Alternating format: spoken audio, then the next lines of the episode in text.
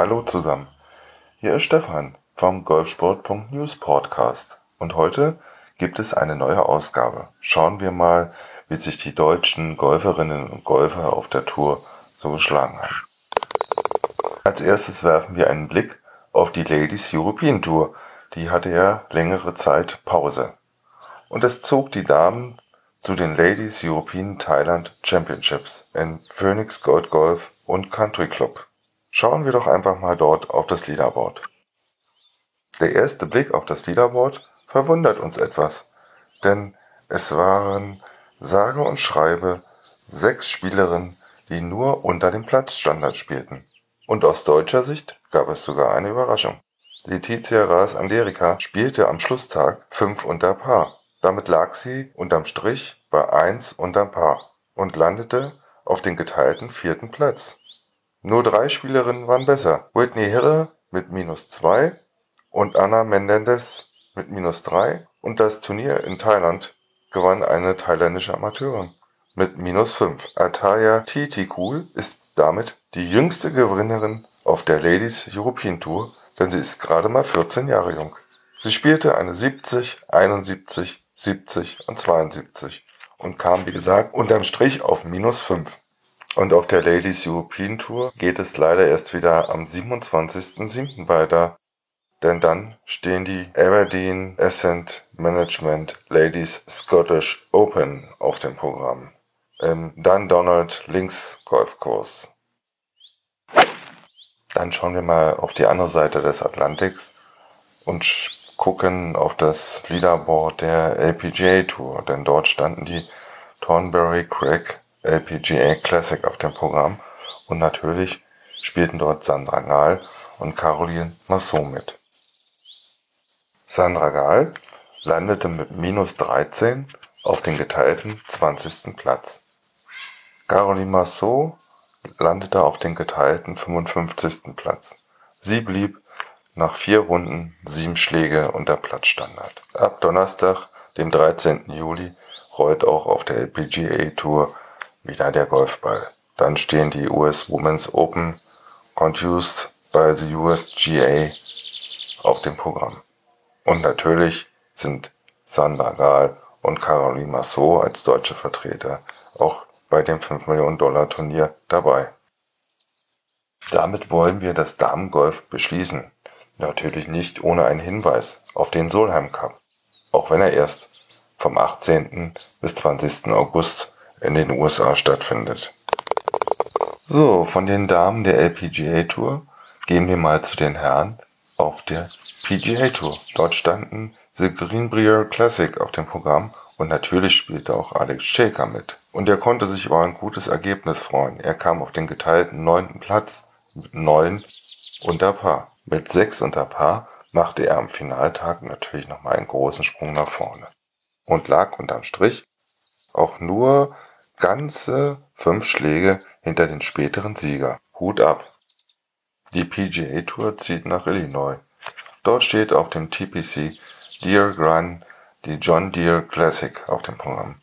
Das mit 5,6 Millionen Dollar dotierte Turnier wird natürlich auch von Alex Shaker gespielt. Aber dazu gibt's natürlich dann in der nächsten Woche wieder ein paar Infos. Auch auf der Web.com Tour wurde gespielt. Dort verpasste Max Botloff leider den Cut.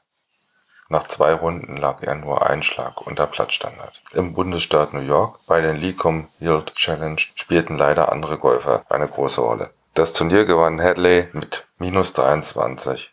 Stefan Jäger spielte dieses Turnier nicht. Vielleicht sehen wir ihn bei den Utah Championship, die ab Donnerstag auf der Web.com Tour ausgetragen werden.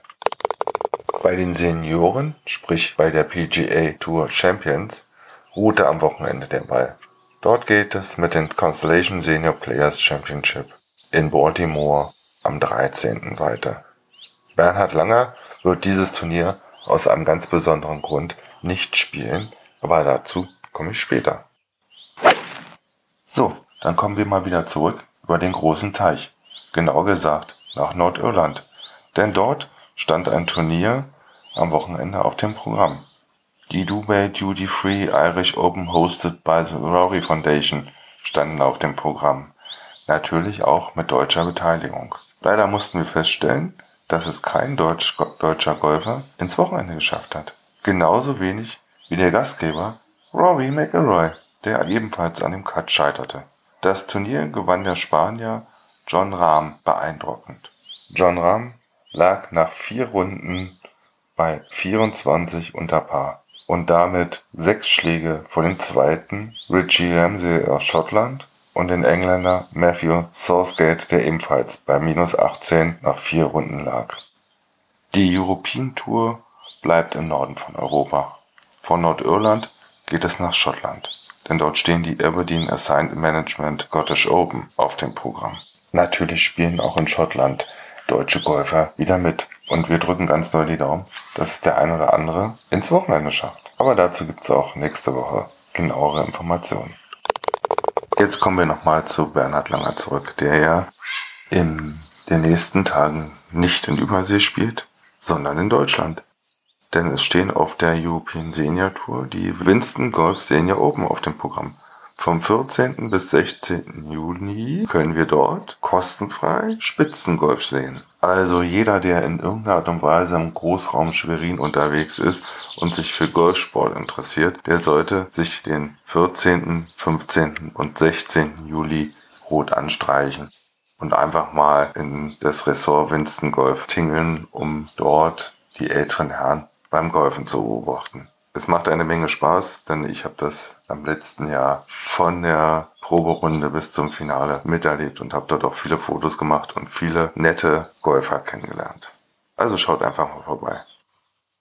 So, was bringt der Profi-Golfsport noch so? Gehen wir nochmal zurück nach Nordirland. Finalrunde der Spanier und spätere Sieger Rahm. Oh, da gab es eine strittige Situation bezüglich eines markierten Balles, der dann nicht wieder dorthin gelegt wurde, wo er hätte hingelegt werden müssen. Ich glaube, wir sollten auch im Profisport, gerade bei so Sachen, nicht päpstlicher als der Papst sein. Oder was meint ihr? Auf jeden Fall wurde das Thema in den sozialen Medien richtig durchgekaut. Ach, auch ist mal wieder Bernhard Langer sein Patten ein Thema in Amerika. Ein amerikanischer Journalist, der sich gerne mit Golfprofis anlegt, ist der Meinung, dass Bernhard Langer immer noch den Putter an seiner Brust anlegt, was er ja eigentlich nicht mehr darf. Bernhard Langer hat lange rumexperimentiert und er legt jetzt den Putter zwar an die Brust, aber kurz bevor er dann tatsächlich puttet, nimmt er die Hand weg von der Brust und damit natürlich auch den Putter und macht eine regelkonforme Puttbewegung. Also, warum immer dieser Aufstand? Und die sozialen Medien, Twitter und Co. sind dafür ja immer sehr dankbar. Aber jetzt geht Bernhard Langer in die Offensive. Er sagte, während meiner 45-jährigen Karriere als professioneller Golfer habe ich schon viele Strafen über mich selbst erhängt, sagte er. Ich glaube an Aufrichtigkeit und Rechtschaffenheit und könnte nicht mit mir leben, wenn ich eine Regel breche und dafür nicht bestraft werden würde. Ich bin mir sicher, dass ich den Putter nicht am Körper fixiere und meine Puttbewegung nicht die Regeln des Golfsports verletzt. Ich war mehrfach mit der USGA sowie dem Regeloffiziellen der PGA Tour und PGA Tour Champions in Kontakt. Jedes Mal wurde mir versichert, dass sich mein Puttstil innerhalb der Grenzen der Golfregeln bewege. Also, was soll immer diese Diskussion? Ich glaube, da gönnt ein amerikanischer Journalist dem deutschen Golfer nicht seinen Siegeszug in Amerika. Der Masters Champion, Sergio Garcia, bewegt sich mal auf einem ganz anderen Grün. Er ist als Tennisfan in Wimbledon unterwegs. Rory McIlroy ist offline. Wusstet ihr das schon? Ja, er hat nämlich seinen Twitter-Account mal kurzerhand seiner Ehefrau Erika aufs Auge gedrückt. Die muss sich jetzt um die sozialen Netzwerke kümmern. Und nachdem sich Phil Mickelson ja in Zukunft von seinem altbewährten Caddy trennt, geht er eine neue Ehe ein. Ja, mit Donald Trump. Oder besser gesagt, mit der Designfirma Lefties von Donald Trump, die in Bali einen Greg Norman designten Platz redesignen soll.